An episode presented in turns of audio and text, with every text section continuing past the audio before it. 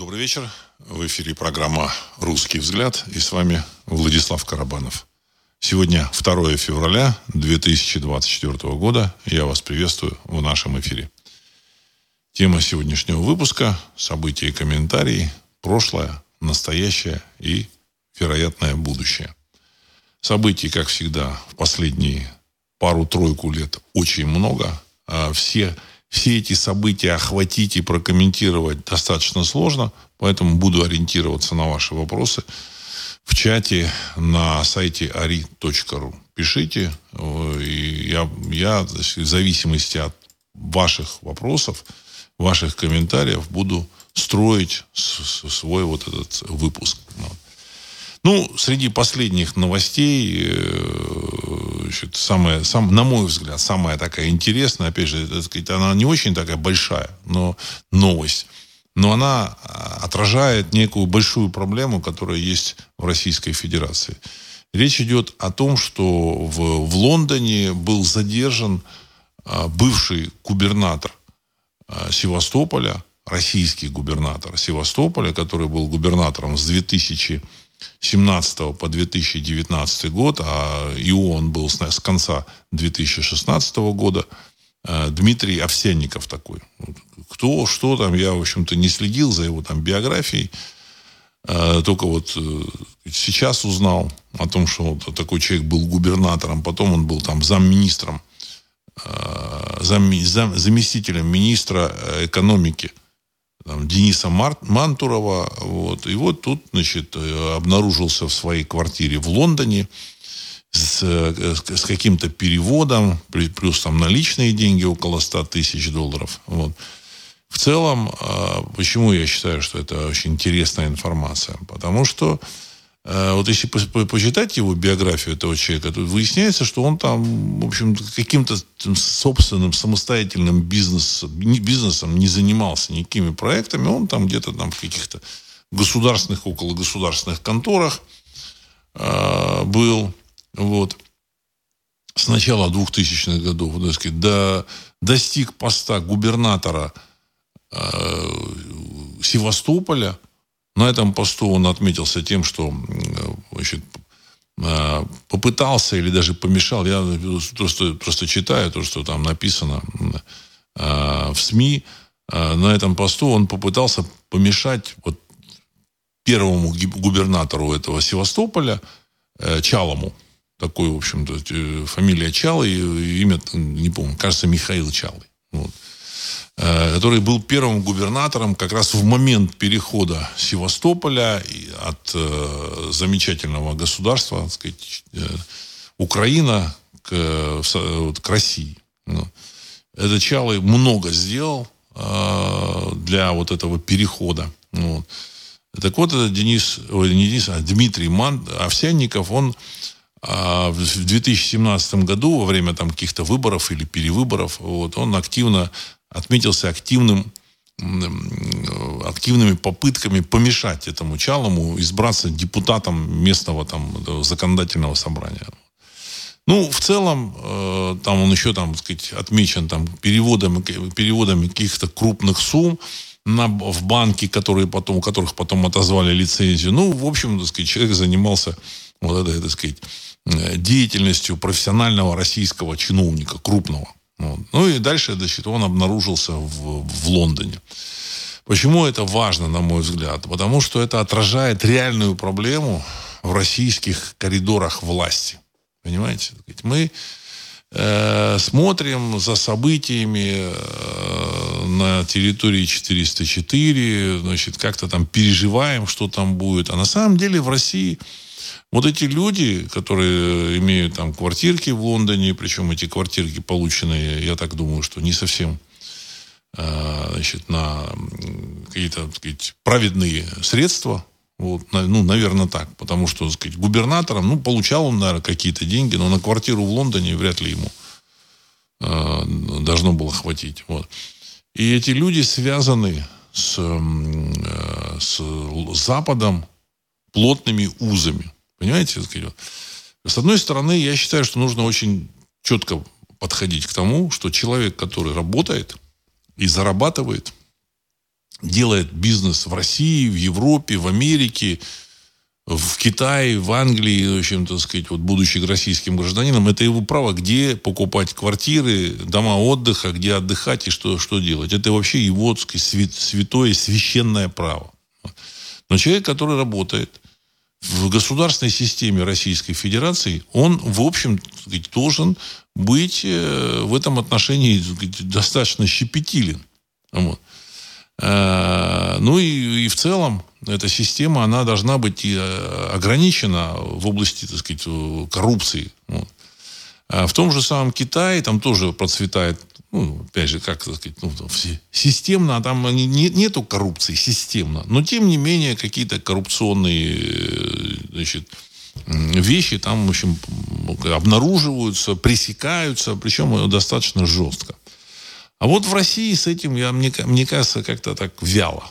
Вяло. Значит, пытаются тут, пытались наказать там каких-то там мелких там, директоров там, детских садов за то, что они там, э, там шторы требуют с родителей, там, вот каких-то вот таких вот людей, там, понимаете, вот. Э, там каких-то там, я вот помню там случай, я читал, значит, там человек там на Черноморском побережье России, значит, э, взял какие-то деньги за неправильную там то ли 5 тысяч рублей, то ли 10 тысяч рублей за неправильную регистрацию лодки.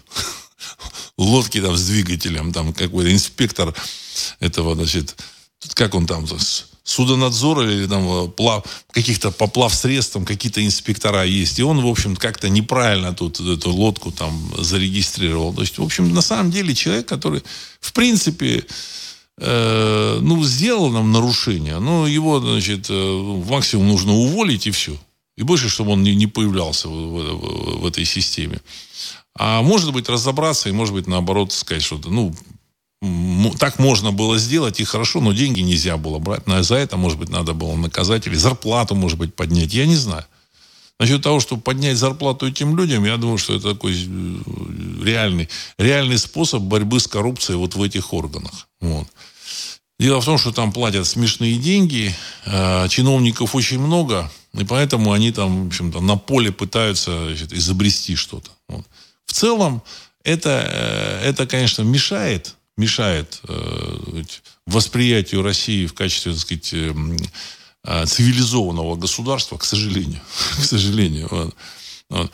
Но, тем не менее, это не является таким, так сказать, системным вызовом. Системным вызовом стране, экономике и ее будущему являются крупные чиновники, которые, в общем-то, заворачивают деньги себе, там, сказать, на какие-то свои проекты и выводят их на тот же самый Запад.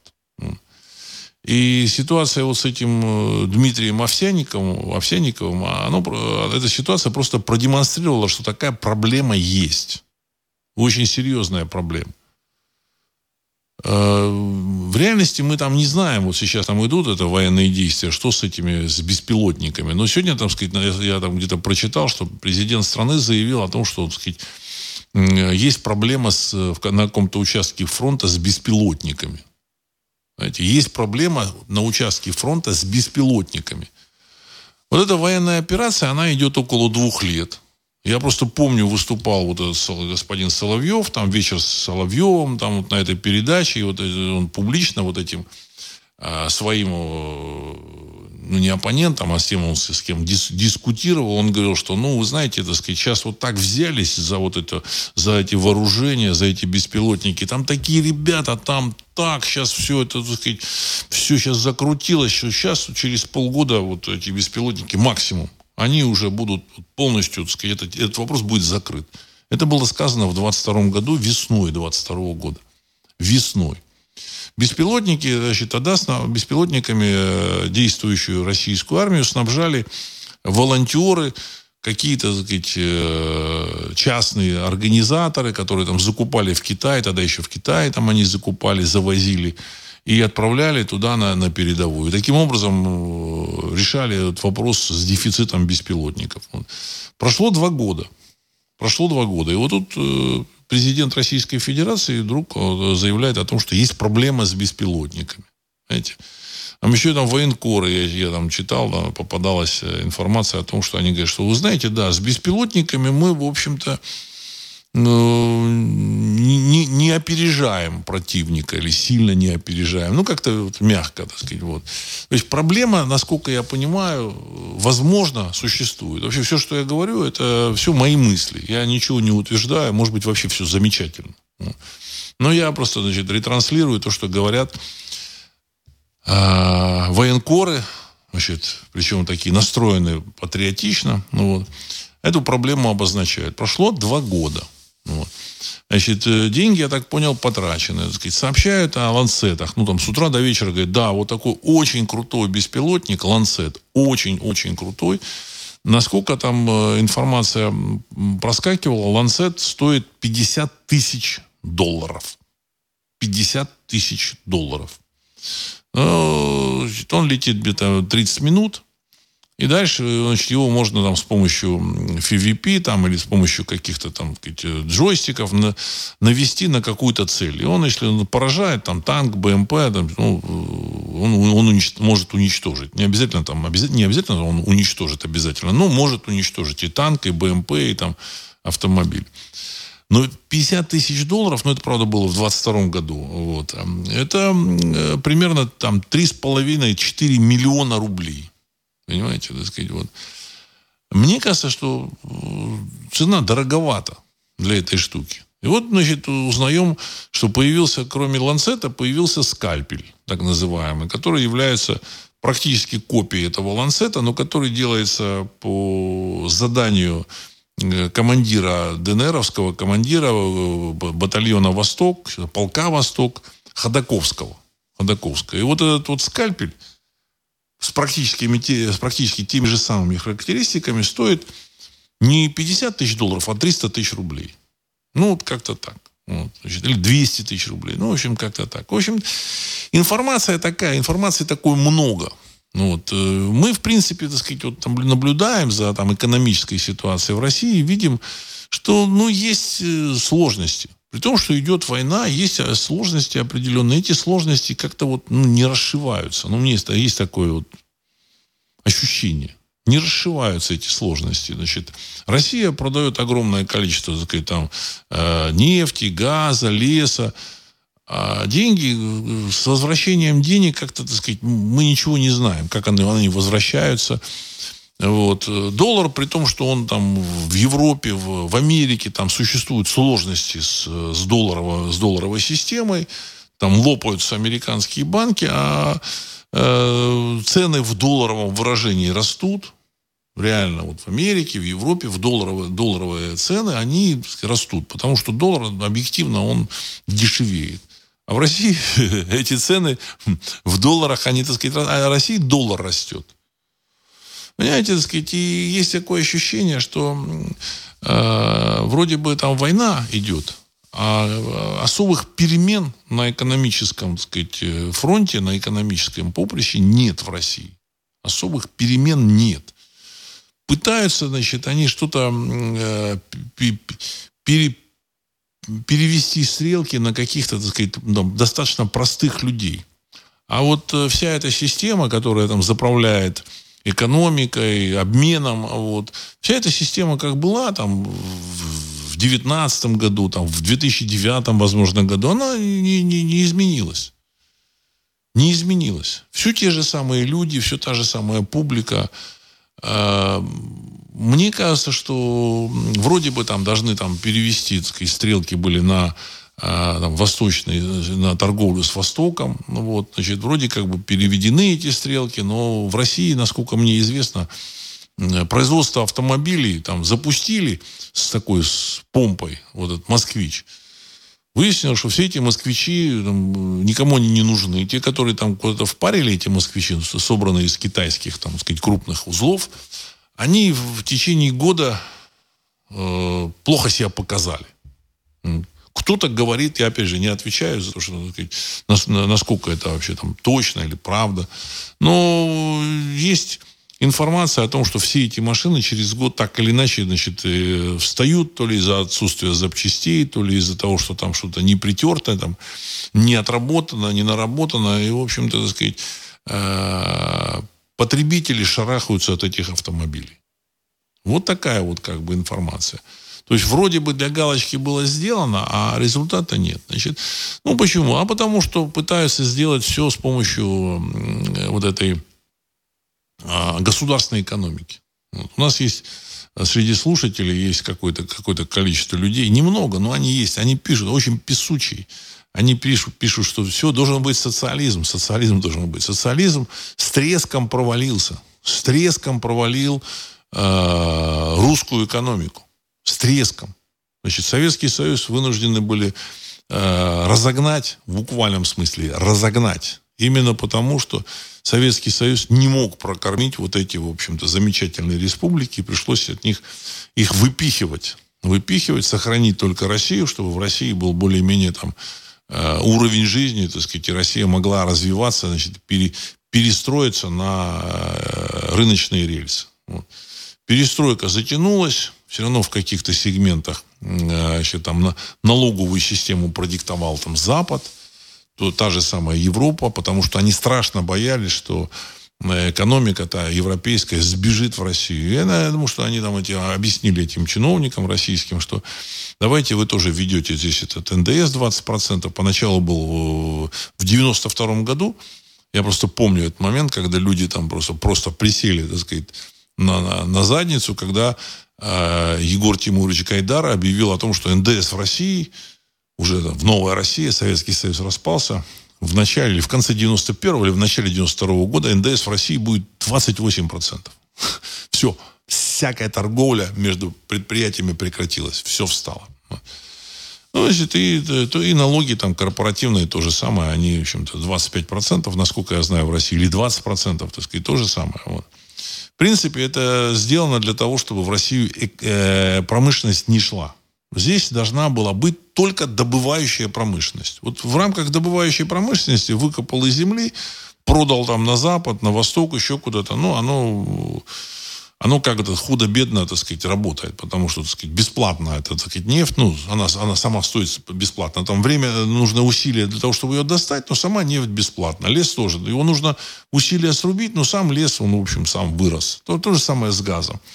В этой ситуации, да, значит, НДС и все это, все, все работает. А в ситуации переманить промышленность, оно, в общем-то, сюда, здесь никто ничего не будет развивать. В общем-то, все это продолжается. Вокруг этого, я так понял, сейчас создался слой людей, которые потребляют вот эти налоги, значит, распихивают их, э, выводят. Ну, мне так кажется, судя по э, квартире вот этого губернатора Севастополя, я думаю, что он, он не одинок в этой, в этой ипостаси. Ну и, в принципе, во многом мало что поменялось. Ну, вроде бы там кто-то уехал, вроде там какой-то шум стоит о том, что, вы знаете, вот сейчас вот наказывают вот эти, этого, так сказать, э, какого-то э, председателя диаспоры мигрантов, это узбекской там, вот, его наказали, так сказать, его задержали, потому что он был агентом британской разведки. Ничего себе. британской разведки. А как он хорошо выступил? Он очень хорошо выступил. Он э, появился с э, заявлением, засветился о том, что его оскорбляет, оскорбляют заявления в средствах массовой информации про русскую культуру, русскую науку, русскую там историю, а он, в общем-то, будучи узбеком, э, россиянином, он считает это его, в общем-то, задевает. Может, не оскорбляет, я, может, ошибаюсь. В общем-то, вот. Ну, еще 10 лет назад, я думаю, что тут поднялись бы всякие, так сказать, это друзья вот этого мигранта замечательного, значит, и начали выискивать бы того, кто обидел этого человека, кто там заявил про русскую культуру, науку, армию, вот, и наказали бы этих э, деятелей. Вот. Но сейчас удивительные времена, просто удивительные времена. Значит, этого значит, узбе... председателя этой диаспоры внезапно, так сказать, задержали вы... и выяснили, что он британский агент или агент британской так сказать, военной разведки. Чудные дела твои. Понимаете, так сказать. Вот. Но с другой стороны, по согласно официальным данным, э, в России в 2023 году, 2023 году Э, гражданство России получило около 300 тысяч мигрантов из э, Таджикистана, Узбекистана и вот этих вот, так сказать, замечательных республик. Я очень хорошо отношусь к этим людям, к, эти, к этой земле. Это очень э, э, древние, древние, так сказать, общности, так сказать, у которых есть там глубокая там своя национальная культура. Вот. Но зачем этим, этих людей привозить в Россию и раздавать им гражданство? Я не понимаю. За 10 месяцев 318 тысяч. Они показывают, говорят, вы знаете, в Америке, знаете, что произошло? 3 миллиона там, или 2 миллиона этих э, э, нелегальных мигрантов пришло в, Амер, ну, в Америку. Но вы сравните Америку. Америка в два раза больше, чем Россия. Америка страна мигрантов. Вот. В Америке идет э, сложная политическая борьба. Вот. И 2 миллиона их там, в общем-то, пугают. И они, не гражданство получили, они просто туда попали. Нелегальные мигранты. А в России выдали гражданство. Так сказать, вот. И как-то непонятно, зачем и почему. Понимаете, все эти рассказы о том, что эти все замечательные мигранты могут там у, улучшить экономическую ситуацию в России, я думаю, что не совсем, не совсем они э, в тему. Они э, ничего, ничего не изменят. Понимаете? Я, я лично думаю, что вместо того, чтобы человек там подметал там улицы российских городов с помощью там веника, там, ну, говорит, проще купить или, или дать деньги на, на то, чтобы российская экономика, какие-то инженеры создали технику, которая убирала бы с помощью там механизированных средств там улицы городов, тротуары. Кстати, как вот в Европе делается. Кто-то не видел, а я видел. Причем еще в 90-е годы там, в общем-то, убираются с помощью там, автомобилей, там такие небольшие, там, так сказать, тротуары и, и дороги. Ну. Поэтому э, с этими людьми, общем, много, много вопросов. Почему, так сказать, почему они получают гражданство? То есть, на самом деле, вроде бы идет война, а много чего осталось тем же самым, каким было до вот этой войны. Отсюда, я так полагаю, что сложности, которые там предстоит преодолеть российскому обществу, они, они, они еще, так сказать, они еще будут возникать. Давайте я зачитаю ваши вопросы. Вот. Так. Сергей 1956. Американское командование армии США Сентком рапортует о том, что им приходится сбивать ракеты йеменских хуситов в Красном море, в Красном море стоимостью 20-40 тысяч долларов ракетами ПВО СМ-6 с американских кораблей, каждая из которых стоит более 4 миллионов долларов. Конец цитаты. Ну, нормально. Там в Америке тоже, так сказать, эти ракеты СМ-6 почему-то стоят 4 миллиона долларов. Ну, сказать, богатая страна, богатый бюджет. Там тоже, так сказать, люди устроились пилить эти бюджеты. Это тоже как бы проблема Америки. Проблема Америки и американской армии, она существует. Они понаклепали огромное количество кораблей, самолетов там по 300 миллионов э, долларов. Вот. А эти корабли и самолеты в современной войне, они не, не являются большим, так сказать, серьезным активом. То есть они большие, но они не являются серьезным активом. Поэтому они зашли там в Красное море, а значит, хуситы с помощью старых каких-то вот этих ракет, беспилотников, они повредили какой-то там военный корабль американский. Вот. Э, если захотят, я думаю, что они могут и потопить авианосец. Без проблем. Понимаете? Авианосец, насколько сейчас мне известно, стоит там от 2 до 6 миллиардов долларов. То есть чудовищную сумму. А, а у хуситские вот эти ракетки, они, значит, э, стоят вот там 20-40 тысяч долларов, и то при, при том самые дорогие. Вот самые дорогие. Причем эти хуситы сказали, что они еще там перебьют кабеля там в Красном море, повредят их, э, а эти кабеля обеспечивают интернетом и там эти телемат, там, ну, различной связью 17% а, потребителей. То есть через эти кабеля проходит 17% трафика. Значит, что, что значит перерубить эти кабеля в Красном море? Это означает, что из интернета выпадет 1 э, миллиард, там, 300 миллионов человек, или какая-то такая сумма. Ну, если вот 8 миллиардов населения Земли, 8 умножить на 17 процентов, мы получим где-то, значит, 1 200, 1 300 миллионов человек, которые как бы выпадут. Ну, они, может, не так выпадут, но сократится у них этот э, трафик. Вот. Кстати, то, что угрозы очень серьезные, очень серьезные. Говорит, вот, говорит, вот это подтверждает то, что Росцифра, это то, что в России контролирует и поддерживает трафик интернета, Росцифра тестирует внутренний интернет. То есть, ну, на всякий случай, так сказать, может быть, он не совсем внутренний будет, но DNS-сервера, которые, значит, возьмут на себя там увеличившуюся нагрузку. Вот. То есть я так полагаю, что раз они начали это делать, то они, в принципе, готовятся и не исключают такую возможность. В принципе, так сказать, в России от интернета зависит очень много, вплоть до, до, до вот моего стрима, который вы слушаете. Поэтому готовиться им нужно, российским вот этим структурам. Э, а вот эти вот замечательные американские авианосцы, корабли, самолеты, они на сегодняшний день, в принципе, не являются каким-то, так сказать, сильным супероружием. Ну, возможно, они могут там, сказать, на, на, на своей территории подняться, значит, э, выпустить ракеты какие-то тяжелые, опять же, тяжелые ракеты. Возможно, там а, ядерное оружие могут сбросить. А, ну, скорее всего, тоже с помощью ракет. Потому что сбросить они могут, планирующие бомбы, они будут лететь там километров там 70. Все. 70 километров э, планирующая бомба. Залетать на территорию противника эти F-35 и F-22, там Раптор и Еврофайтер уже не будут. Это уже очевидно. Так же, как вот российские самолеты уже не, не, практически не залетают на и не летают на территории, так сказать, 404, там, которую контролируют вот войска 404. То есть это говорит о том, что современная авиация, она, в общем-то, так сказать, уходит в прошлое.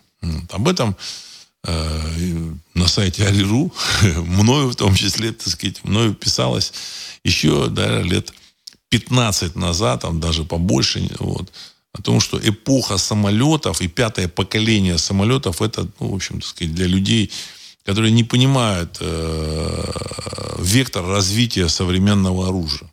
Пятое поколение, я просто помню, тогда показывали, что, вы знаете, вот сейчас в России изобрели, ну не изобрели, а испытывают самолет пятого поколения. Он такие вот фигуры высшего пилотажа делает. Он так свечку делает, какую-то кобру, еще какую-то хрень, понимаете, делает. Вот.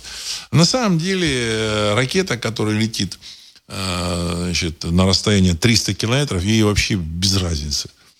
Самолет, ракета ПВО. Самолет делает свечку, кобру или еще что-то. Вот. Ракета, еще две ракеты точно поразят самолет. Две. Одна может, он, он может уклониться, от двух он не уклонится. Вот. Если это ракета э, системы ПВО, если ракета с э, другого самолета, там э, выпускается примерно 7, э, со, с расстояния 70-100 километров. С расстояния 70 или 100 километров вы не увидите, э, сделал самолет противника свечку, кобру или там бочку, или там петлю там не стирал, вы вообще, так сказать, не увидите. То есть поэтому в, дан, в, данной, в данной ситуации, в данном, на данном этапе развития вооруженных сил – военные самолеты являются просто гигантской мишенью и обузой. То есть самое главное оружие, я много раз об этом говорил, это ракеты. Сейчас это дроны и средства радиоэлектронной борьбы. Все. Все.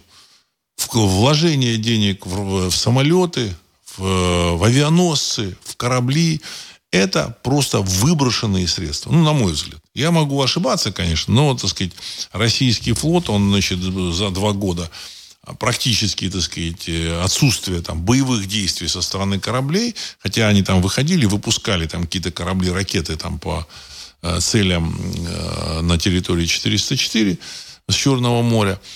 А, но это, это там, какие-то там корабли, вот, сказать, ракетоносцы, вот, или подводные лодки. А вот а, под, патрульные там корабли, вот, так сказать, вчера там какой-то затопили кораблик, ну не сильно большой, там катер, катер там, Ивановец или как-то его называют, э, затопили с помощью трех дронов. Я не знаю, сколько эти дроны стоят, так сказать, то ли подводных дронов, то ли, так сказать, там летающих дронов, так сказать, вот. Ну, ну пусть этот дрон стоит там 100 тысяч долларов, пусть 200 тысяч долларов, ну, в общем, так сказать, это реальная цена вот этого дрона. Корабль этот стоит всяко больше. Всяко больше. И на сегодняшний день понятно, что все эти корабли это все гигантские мишени. Понимаете? И все эти, значит, э, э, флотоводцы, они, к сожалению, значит, не хотят смириться с реальностью. Я об этом писал еще там 15 лет назад. Для, единственное, для чего может, возможно, корабль этот нужен, только для перевозки живой силы, когда защищен, вот, десанта какого-то, когда, опять же, защищен полностью, вот, так сказать, для перевозки, значит, по контролируемым морским путям, десант э, перевести, чтобы этот корабль десант нельзя было затопить, вот в лучшем случае, в лучшем случае. Но лучше всего сухопутным путем. Потому что современное ракетное оружие, дроны, они уже обнулили все возможности кораблей и самолетов. Кстати, в Российской Федерации тоже неплохо поняли.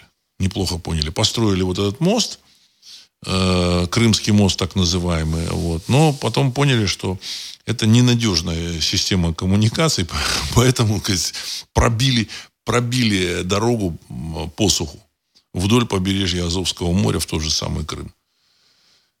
Э, для американцев, кстати, тоже очень, так сказать, серьезная проблема. Как только э, вопросы, вопросы значит, взаимодействия России с Западом, оно, они перейдут ну, в другую фазу, в более серьезную. Я думаю, что американцы э, вот, будут сидеть у себя там на острове, и ничего они сюда, в Европу, не смогут отправить. Потому что все эти корабли, которые там будут отправляться с, с их острова в сторону Европы, они очень спокойно будут э, топиться. К, к, к сожалению. К сожалению. Я надеюсь, что этого, до этого не дойдет, но в принципе в этом направлении идет. То есть прямо, конечно, оно не идет, будет зигзагами двигаться, так сказать, развитие мощи там, российских вооруженных сил, так сказать, э, противодействие со стороны там, стран Запада, все это будет зигзагами, но рано или поздно, э, в общем, так сказать, доминировать будет э, естественное такое естественное, естественный контроль над театром боевых действий. Тот, кто к этому театру имеет сухопутный коридор. Все сухопутный коридор к театру боевых действий в Европе имеет только Россия. Понимаете? Европейцы воевать не будут. Вот. Сейчас они пугают, там всякие, так сказать, там, министры обороны Швеции, там, э, это, Писториус там, вот, в, этом, в Германии что-то там говорит о, о том, что да, мы тут сможем, сможем ответить чем-то, так сказать. Ничем они не смогут ответить, никто там воевать не будет, ни в Германии, ни во Франции, ни в Италии. И в Швеции тоже не будут воевать. Ну, если там они наберут эти шведские семьи, участвовать в войне, в войне я, я, я так думаю, что не наберут. Я сомневаюсь, что они там будут воевать. Людям нужно торговать. Людям нужно торговать, жить в современном мире без всяких вот этих военных компаний. Так, значит, еще тут вопрос, еще тут Сергей 1956. Крупнейший банк Германии, Deutsche Bank, уволит 3,5 тысячи сотрудников для сокращения расходов, заявил, э, заявил, э, ну, какой-то, заявил гендиректор организации, я прошу прощения, то есть гендиректор Deutsche Bank. 3,5 тысячи сотрудников. Это говорит о том, что там очень серьезные сложности.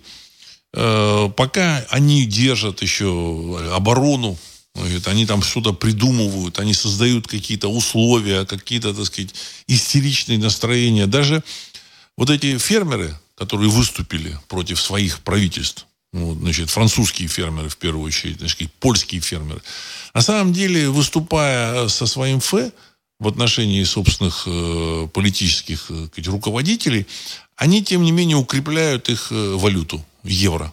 Почему? Ну, потому что в программе у человека, в его рефлексах, когда существует определенная нестабильность, человек не тратит деньги. Понимаете? Потому что он не понимает, что будет завтра. Он не тратит. Деньги, как бы, ну, люди привыкли, что там э, вот эти там доллары, евро, они являются универсальным средством платежа. Все можно купить. Мясо, масло, там, машины, бензин, там, топливо, там, тепло. Там, все можно купить. А, и поэтому они как бы эти придерживают эти деньги.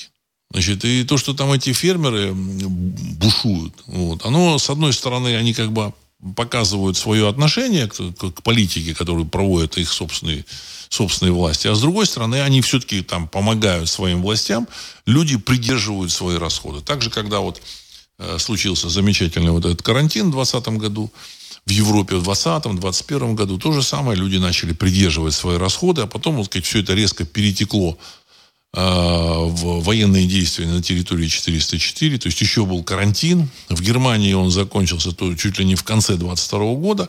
Уже тут бушева, бушевали военные действия на территории 404 все плавно, плавненько так перетекло э, в другую форму нестабильности. Потому что карантин люди воспринимали как нестабильность. Непонятно, откроется там ресторан, там, предприятие, на котором этот человек работал. Ну, нужна, нужна ли будет продукция, которую выпускало это предприятие? Там, сказать, люди, люди не понимали. Поэтому в рефлексии значит, э, это задержать вот эти, как бы сказать, тугрики, ну, вот, бумажки эти. А самое главное, чтобы они не тратили эти бумажки. Но даже сейчас Хотя вот эти люди как-то, так сказать, там задерживают там траты, но даже сейчас им приходится вот этим западным финансистам сокращать персонал своих э, банковских учреждений, вот как в Deutsche Bank. Не помог Здравия, Волгоград. На глаз за последний год узбеков, таджиков стало гораздо больше. Работают дворниками, дорожными работниками и так далее. Женщины гуляют по дворам в восточном халате. Рядом с ней 3-4 маленьких ребенка. Конец цитаты. Ну, дай бог им здоровья, так сказать. Нужно поздравить их, так сказать, семьями, все хорошо. Но зачем а их кто-то переселяет э, в Россию? Вы мне объясните, зачем кто-то сознательно переселяет в Россию? Вроде бы идет э, какое-то значит, там столкновение с Западом, какие-то там разборки. Ну, ну, но эта программа по переселению работает. Без всяких, так сказать, сбоев. 300, там даже не 300, 318 тысяч человек получили российское гражданство. Не просто приехали, за 10 месяцев это. Это не за год, а за 10 месяцев. Знаете, а в 2022 примерно то же самое количество. Возможно, даже больше. Понимаете? При том, что у России там, ну, как бы сложности есть экономические. Сказать. Это очевидно. Все, все это видят и понимают. По телевидению рассказывают о том, что все очень хорошо, все развивается, все Россия переориентировалась на другие страны. Ну, возможно, она переориентировалась, но во внутренней политике, во внутренней, значит, на, на, на внутреннем рынке, так сказать, есть определенные признаки серьезного спада. Кто бы что ни говорил. Спад э, был еще в 22 году. Последствия спада еще не, не преодолены. Понимаете, так сказать, э, официальные данные о том, что, так сказать, наличных средств, наличные это, это, это, это как бы средства, которые там, ну, в электронном виде, так сказать, там, ну, в, в Сбере, там еще где-то, ну, то что, то, что человек может потратить. Так вот, средств вот этих у граждан России в два с половиной раза меньше, чем в, в обычной нормальной экономике. Нормальной экономике. Или, там, в китайской какой-нибудь экономике, там, турецкой, ну, вот, значит, там, немецкой, там, американской, в нормальной экономике. Понимаете? То есть, что это? Кто это делает? Зачем это делает? Ну, это такие риторические вопросы с моей стороны. Я думаю, что, э, что это похоже на, какой-то, на какие-то варианты саботажа. Может, это не саботаж, не саботаж, конечно, но знаете, все равно, значит, при том, что у России колоссальные богатства, Россия одна из самых богатых стран мира, возможно, самая богатая страна мира своими природными ресурсами, а, и э, вот эти сложности, так сказать, э, на российском рынке, они, в общем, определенным образом э, смущают. Смущают. Вот. При том, что, значит, по телевидению рассказывается о том, что идет война, мы должны победить, мы делаем все для э, вот этих э, бойцов СВО, все, все хорошо. Все хорошо. Но есть ощущение, что за этими словами нет реальных дел. Ну, пытаются там поймать каких-то мел, мелочь какую-то или там мобилизацию объявить. Вот. Ну, от мобилизации отказались, открестились. Вот.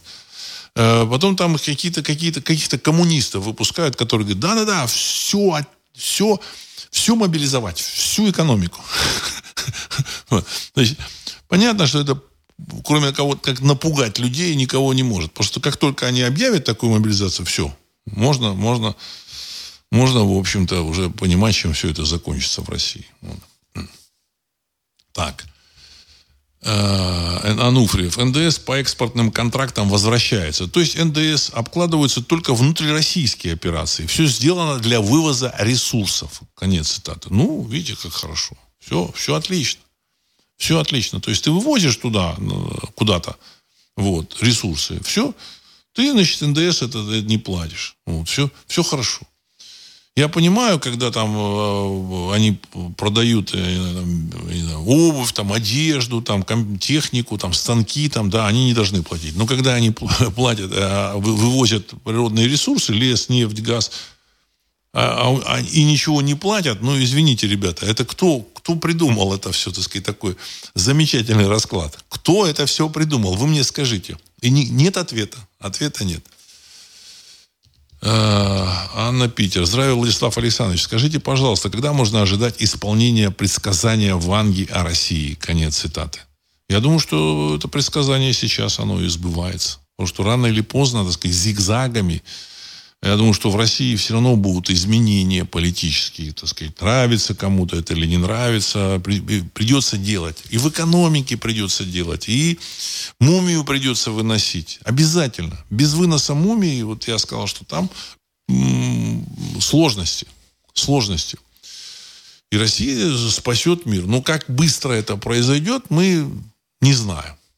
Потому что, в общем-то, они пытаются, так сказать, э, все равно договориться, замириться с, с теми, кто хочет уничтожить, э, в общем-то, российскую политическую систему.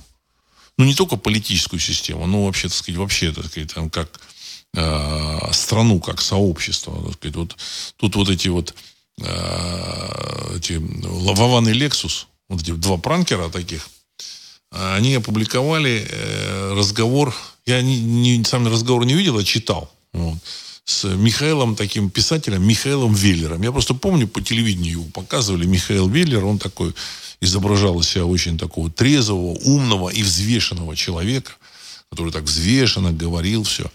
И тут они, в общем, так сказать, э, ему дозвонились, и вот, так сказать, разговор с этим Веллером очень такой примечательный.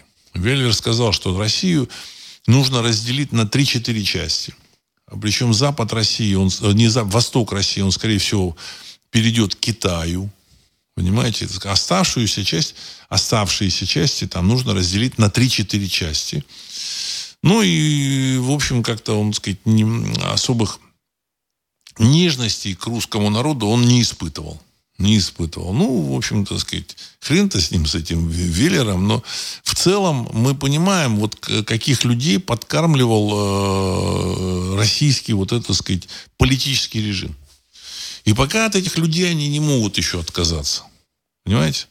От этих людей они еще не могут отказаться. Вот, так сказать. Продолжает существовать вот эта замечательная Академия наук. А тут пишут всякие, так сказать, блогеры, что, вы знаете, вот в этой Академии наук процентов 70 или 80, они категорически против вот этой, так сказать, э, операции военной. И эти люди настроены э, плохо к России, к русскому народу. В общем-то, так сказать, какая-то часть среди них это русофобы. Я думаю, а зачем? Зачем им дают денег? Понимаете, значит, зачем? Зачем вот это вот там, писательница Улицкая там какую-то показали. Я никогда не читал ее, фамилию только слышал пару раз. Вот. И, значит, оказывается, эта писательница, она там э, переводит какие-то средства на фактически уничтожение, уничтожение русских солдат. Знаете, так сказать, там жертвует, жертвует на это. А, а получала-то она, она э, деньги, так сказать, здесь, продавая свои книги. И если там мне скажут, что она такой талантливый писатель, что ее книги вот поэтому тут э, так э, хорошо шли, я выскажу свое сомнение в этом. Я просто знаю, как работает этот рынок. То есть, если твои книги выложены там на, в, в книжном магазине на на там, Арбате, там, крупнейших местах, в интернете, значит, а эти, сами, сами эти, так сказать, площадки, они созданы с помощью, так сказать, финансирования от, от, от государства, вот, то твою книгу так или иначе купят. Всякие это духлес, еще какая-то хрень, которую тоже никогда в жизни не читал. А, и, и поэтому у них какие-то деньги у этого там этого э, это Акунина, Акунина Акунина там, вот, значит, то, то же самое. То есть их эти книги продавали. То есть они были в мейнстриме. И мейнстрим этот поддерживало государство. Вот. А, значит, эм, их пиарили, их показывали по телевидению. Вот. А, а значит, книгу там, книги русских писателей. Вот. В общем, так сказать, никто никогда ни, ни, нигде не вспоминал. Понимаете, категорически. Не только писателей и певцов. Этих певцов и сейчас нету. Они, эти певцы, есть, существуют, просто их на экране нет. Э, Бояра, который, так сказать, был мной написан, три части, так сказать, вот, а он разошелся по интернету, какие-то, в общем-то, так сказать, слушатели э, позволили эту книгу э, сделать в виде аудиофильма, вот, значит, только так, только так. Запретная история Руси, так сказать, я даже, даже не предполагал, что она может где-то появиться. Ну, в общем-то, это, честно говоря, не хотелось. Там настолько там шокирующая для наших, в общем-то, недругов информация, потому что ну, не все недруги знают о том, что э, кто мы, что мы, откуда мы пришли. А это самое важное знание для э, любого человека, для любого народа. Вот, значит, поэтому, так сказать, я думаю, что им и не нужно было это знать. Но если бы даже вот я, так сказать, эту книгу там пытался куда-то продать, ну, бессмысленно абсолютно. Все заблокировано, все задрапировано, забетонировано так, что туда не пройти. И эти э, лифты, они до сих пор не работают. Эти шлагбаумы не открыты. Они открыты только вот для Улицкого, Улицкой, Акунина и всякой вот этой вот, сказать, публики. Понимаете? Чего? Потому что они занимают. Ничего не изменилось. И поэтому иногда я смотрю вот эти вот э, выступления там э, духоподъемные, что да, да, да, нужно тут вот, в общем-то, так сказать, там собраться, там воевать вот на этой там замечательной там, так сказать, э, территории 404. Вот. А, но определенно, у меня есть определенные сомнения в искренности. Не всех, но какой-то части, которая вроде бы за победу России. Но, с другой стороны, мне кажется, они значит, продолжают делать свое дело, продолжают тянуть своих. Значит, тот же самый там, этот, э, Филипп Киркоров э, с фигой в кармане, он, в общем, снялся в этом новогоднем этом э, огоньке, там, и во всех этих передачах, только на, на каком-то канале он написали, что он получил 30 миллионов рублей. 30 миллионов рублей. Вот этот Филипп Киркоров получил за свои съемки. Ну, его вырезали там оттуда. Но ему деньги дали. Понимаете, ему дали деньги. Ну, уже хорошо, там все радуются. Ну, в общем, Филиппа Киркорова вырезали с голубого огонька. То есть впервые за 30 лет он не был в голубом, э, на голубом огоньке. За 30 или там за 30 с чем-то лет. Понимаете? Вот. Но деньги-то ему отдали. То есть деньги они получают, все, так сказать, ничего, к сожалению, вот, такое, вот такого фундаментального, изменений фундаментальных не происходит. Вот. Помните, я в свое время говорил, что значит, а, когда там были там всякие выступления, демонстрации, там вот э, лет 10 назад, она лихорадила Россию, потому что были вопросы к российскому, к российской вертикали власти. Ну, вот. А я говорил, что, в общем-то, так сказать, самое главное, значит, э, главный признак, это то, что э, когда они отдадут деньги русскому народу. Знаете, пока, к сожалению, в общем, слова есть, слов много, но вот пока с финансами как-то вяло. вяло, вяло. Ну, я там не хочу, так сказать, э, всех там мазать одним этим самым одной, так сказать, краской. Но есть, конечно, и патриоты.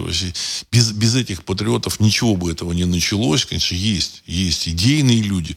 Но они не понимают, что без изменений внутри страны, понимаете, так сказать, без реальных изменений, э, к сожалению, в общем, что-то фундаментальное произойти не может. Особенно вот с этими, так сказать, мигрантами замечательными. Это такая, очень такая серьезная так сказать, э, ситуация, серьезный знак. Что с одной стороны рассказывают про защиту России, а с другой стороны по 300, по 400 тысяч завозят и дают гражданство, что самое важное, дают гражданство вот этих вот, так сказать, представителей э, других э, цивилизаций. Я вам мягко говорю. Достойных, хорошие, это хорошие, достойные люди. Но Вы попробуйте получить гражданство Японии, например. Это, так сказать, стареющая страна со стареющим народом. Ну, попробуйте получить. Вы не, не получите там, даже если вы выйдете замуж, там, женитесь, там, через 8 лет только там можно там, получить, если есть дети. Тогда они признают, что да, этот человек, он имеет, он семью создал с японцем или с японкой, у них есть дети, да, он может быть частью японского народа. Да, вот таким образом, так сказать, они и дают гражданство, так сказать. Вот. А до этого там все, так сказать, я так понял, что они ничего там не дают. А, так. А, Сергей 1956. ФРС и правительство США сейчас искусственно удерживает ключевые банки от краха – жертвуя региональными и второстепенными. Убытки американских банков опять бьют все рекорды. Таких потерь не было даже во время кризиса 2008 года. Конец цитат. Ну, я, то, то, то, о чем я говорил, оно, в принципе, так сказать, приближается. И причем неважно, хочет кто-то, не хочет. Э, на системном уровне главные кукловоды, они, в общем, поняли, что спасти эту систему не удастся.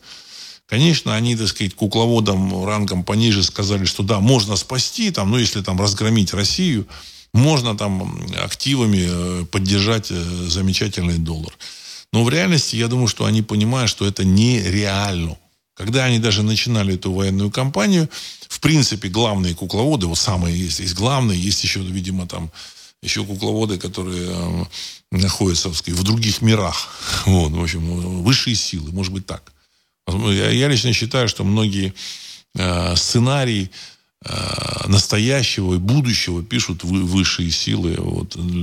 Мы задум, задумок э, Бога не знаем.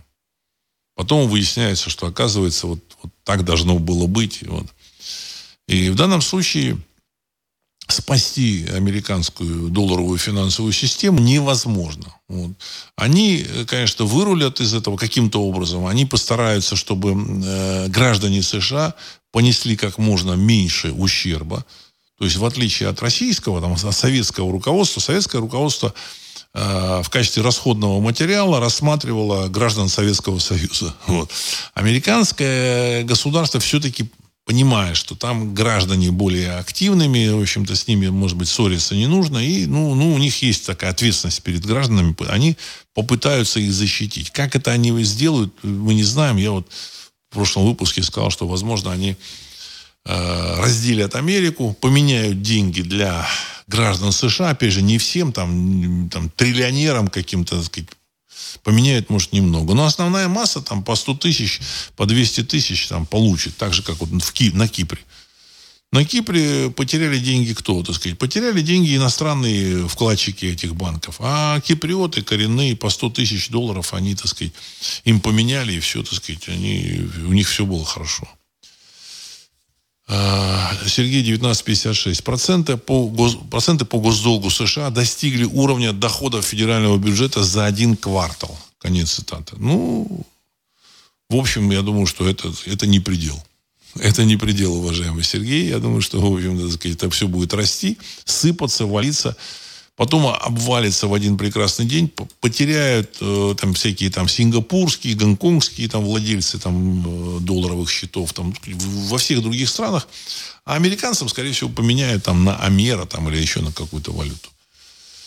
Э, Ануфри. Власти Великобритании предложили союзникам по НАТО рассмотреть вопрос направления на Украину экспедиционного корпуса Альянса – Предлагается скрытно перебросить на Украину крупные высокоманевренные, высоко, высокоманевренные силы НАТО из приграничных регионов Румынии и Польши для занятия оборонительных рубежей по правому берегу Днепра. Russia Today. Конец цитаты. Ну, я лично не, не просто думаю, я уверен, что это просто пугалки, потому что если они хотят скрытно что-то перебросить, зачем вы тут сообщаете, что Russia Today об этом, так сказать, э, растрезвонило по всему миру? Зачем вы сообщаете, что вы с Россией собираетесь воевать? Я, помните, он говорил, что, так сказать, Адольф Алаизович, когда хотел воевать с Советским Союзом, он, в общем-то, не, не говорил об этом. Понимаете, он не говорил, он тайно, тайно выстроил все, так сказать. Последние, уже начались боевые действия, а эшелоны там с сырьем, продовольствием шли из Советского Союза в Германию, пересекали э, границу пугают от страха, потому что ничего, нечего им противопоставить. Потому что мобилизовать местное население им не удастся. Французы, например, они вообще отказались воевать уже в середине 20 века. В 1940 году, вот когда там была странная война, Германии с Францией и с Англией, французы, в общем, так сказать, практически не, оказали, не оказали сопротивления, обрадовались, когда Гитлер, так сказать, взял Париж, все, э, создали там, значит, э, правительство, так сказать, Виши, во главе с, с маршалом Петеном, кстати, героем Первой мировой войны, подписали там договор в том же самом вагоне, капитуляцию, так сказать, и все. И последняя дивизия, которая защищала бункер в Берлине, там Гитлера уже не было, но бункер они защищали. Это была французская дивизия СС «Шарлемань». То есть они активно воевали на стороне немцев, поставляли продовольствие, вооружение, так сказать, делали. Все, все было нормально. Не нужно испытывать иллюзий по отношению к этим э, замечательным, так сказать, народам. Не будут они с Россией воевать от слова совсем. Немцы тоже, их один раз подняли на войну там в 41-45 годах. Они, в общем, возможно, поверили, что сейчас они расширят Фатерлянд, любимый, значит, там значительно расширят. Вот, выяснилось, что, в общем, они не только не расширили, они потеряли. А площадь Германии тогда была там около 600 или больше 600 тысяч квадратных километров. Сейчас она в два раза, чуть ли не в два раза меньше. Поэтому немцев поднять на войну с Россией, я думаю, что тоже не удастся. Ну, каких-то, так сказать, небольшое количество там, возможно, удастся. В целом, этим людям не нужна война, так же, как и русскому народу не нужна война, там, и польскому, и румынскому, ни, никому не нужна война. Вот. Э, границы Европы перекроят, как я говорил, значит, перекраивать будут в кабинетах. Ну, вот. Возможно, в Москве, возможно, там в других, так сказать, каких-то местах. Ну, в общем, перекроят и все. Вот то, что они говорят, это страх перед Россией. Они понимают, что американцы уходят, они вынуждены будут уйти через океан, э, что-то там возить и продавать им газ в Европу. Да, американцам, ну, сказать, сейчас нужно там, ну, вот. А через э, там, год, если они там начнут опять, так сказать, продолжать там конфронтацию с Россией, это будет очень опасно, потому что сказать, крупные корабли, они очень уязвимы для всяких, так сказать, там, подводных лодок, э, всяких ракет, с тех же самых самолетов. Поэтому, в принципе, американцы окажутся на своем острове и будут строить свой американский мир, как они, в принципе, так сказать, э, делали до Второй мировой войны. Все было замечательно. Единственное, там придется решать вопрос с, э, с территориями, где какая там страна будет, там, то ли там на пять частей поделят они эту страну, так сказать, выделят в какую-то часть демократов, сами выделятся. Все понятно, что им нужно списать эти долги. И они это сделают. Вот. И, возможно, это сделают даже не кукловоды, которые там в Америке за кулисами, а это может быть задумка и сценарий высших сил. Понимаете? То есть Америка отыграла свою роль э, в человеческой э, истории, в прогрессе человечества. Она сделала очень много для прогресса человечества. Но э, сейчас э, ее роль уже, в общем-то, так сказать, она сыграна. Ну, вот, сыграна эта роль. И поэтому они будут э, возвращаться к, к естественному порядку вещей. То есть им нужно создать там на своей территории какие-то нации, если удастся создать, если там не будет какой-то бузы. Им нужен мир, в целом всем мир нужен, понимаете, сказать, воевать никому не нужно. Вот. Ну, есть вопросы с, э, с территорией Израиля, я уже об этом говорил, с государством Израиля. Опять же, значит, у нас э, значит, начинают тут э, обижаться на Зеленского на, и на, на евреев начинают обижаться, так сказать. Вот. На самом деле евреи, в общем, так сказать, за Зеленского точно никакой ответственности не несут. И люди с еврейскими какими-то корнями, они, они в общем-то, так сказать, не несут ни за него, ни за государство Израиль не несут. У них, в общем, своя жизнь, э, э, свои какие-то, так сказать, планы там на будущее. Вот. Э, ну, понятно, что разрушается, так сказать, тот мир, который построили американцы, Советский Союз построил. Вот. Хуситы там, в общем-то, активно разрушают этот мир. В принципе, это такой, значит, самый такой неуемный контингент на, на этом, на, на, на Ближнем Востоке. Но в целом, а, мы на это не будем оказывать там Россия какого-то влияния. Сожалению, вот оно выстроено таким образом, что Россия не, не будет и не должна оказывать никакого влияния. А, мир должен вернуться в то состояние, в каком он был в естественном, в общем-то, формате, ну, раньше, там, исторически и традиционно. Ну, вот. Э, Россия, скорее всего, будет занимать то пространство, которое она занимала раньше. Ни на какие там 4, там 3 или 4, 5 частей ее не удастся разделить. При всем желании там Веллера, еще, так сказать, кого-то наоборот. К ней будут приставать э, ну, для того, чтобы торговать, под ее зонтик встать э, какие-то значит, страны, наций, вот, центробежные силы будут очень сильные. Потому, потому что, ну, понятно, что Россия это центр силы современный. Вот. Понятно, что в России изменится и, и многое в системе. Это очевидно. Люди думают, что, так сказать, тут все останется. Нет. Нет. А как, кто бы как ни хотел, все написано, ну, на мой взгляд, я человек глубоко верующий, я думаю, что, ну, может, не все, но многое написано чем-то э, высшими силами. И, и сценарий этот, возможно, в общем-то, он как бы сейчас э, реализуется. Поэтому вот меня спросили, как с предсказанием Ванги, что Россия спасет мир. Вот. А вы видите, кроме России, какую-то силу, которая может спасти мир? Нет такой силы. И эта сила, в принципе, она существует. Другой вопрос, что это, эта сила э, внутри России э, в значительной степени, ну, еще, так сказать, не очистилась не очистилась. Поэтому здесь продолжают, так сказать, э, работать какие-то, так сказать, враги России, какие-то, так сказать, элитки, выстроенные, так сказать, по, по указке наших э, недругов, а, они не зачищены, так сказать. Понятно, что те, кто принимает какие-то решения, они хотели бы, чтобы, ну, вот как-то по-маленькому там все прокатилось. Про... Нет, нет, не получится, не получится. Вот с этими, так сказать, вот этими товарищами придется так или иначе разобраться. Понимаете? Придется разобраться. И с, и с НДСами придется, и с мумией Ленина придется разбираться. Так сказать. Как бы им ни хотелось прокатиться, так сказать, по легенькому, ничего не получится. То есть они думали, что через год все закончится, а ушли из Харьковской области. Это же было очевидно. Когда в 22 году, в осенью, российская армия ушла из Харьковской области. Ну, может, я ошибаюсь. Я не утверждаю. Но мне кажется, э, какие-то там были слухи, что это договорняк был. Вот. Для того, чтобы заключить мир. Нет, нет, мира не будет. Мира не будет. И, кстати, у того же самого Соловьева выступают люди, а, которые там оттуда, с территории 404, местные жители, депутаты Рады, там бывшие там этой вот. Они все как один говорят, что мира не будет. Нужно идти до конца. Понятно, что в Кремле э, не хотели бы, не хотели бы, ну чего им тут, а придется, придется, понимаете.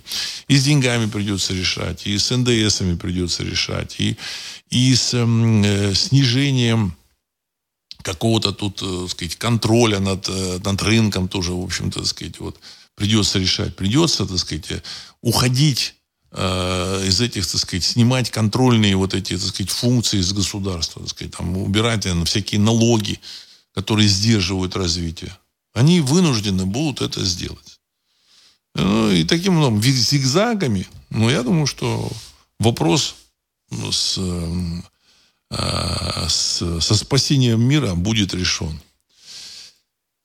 Ну, и на этом, я думаю, что нужно завершить сегодняшний выпуск. Я уверен, что все будет хорошо. Все в руках высших сил.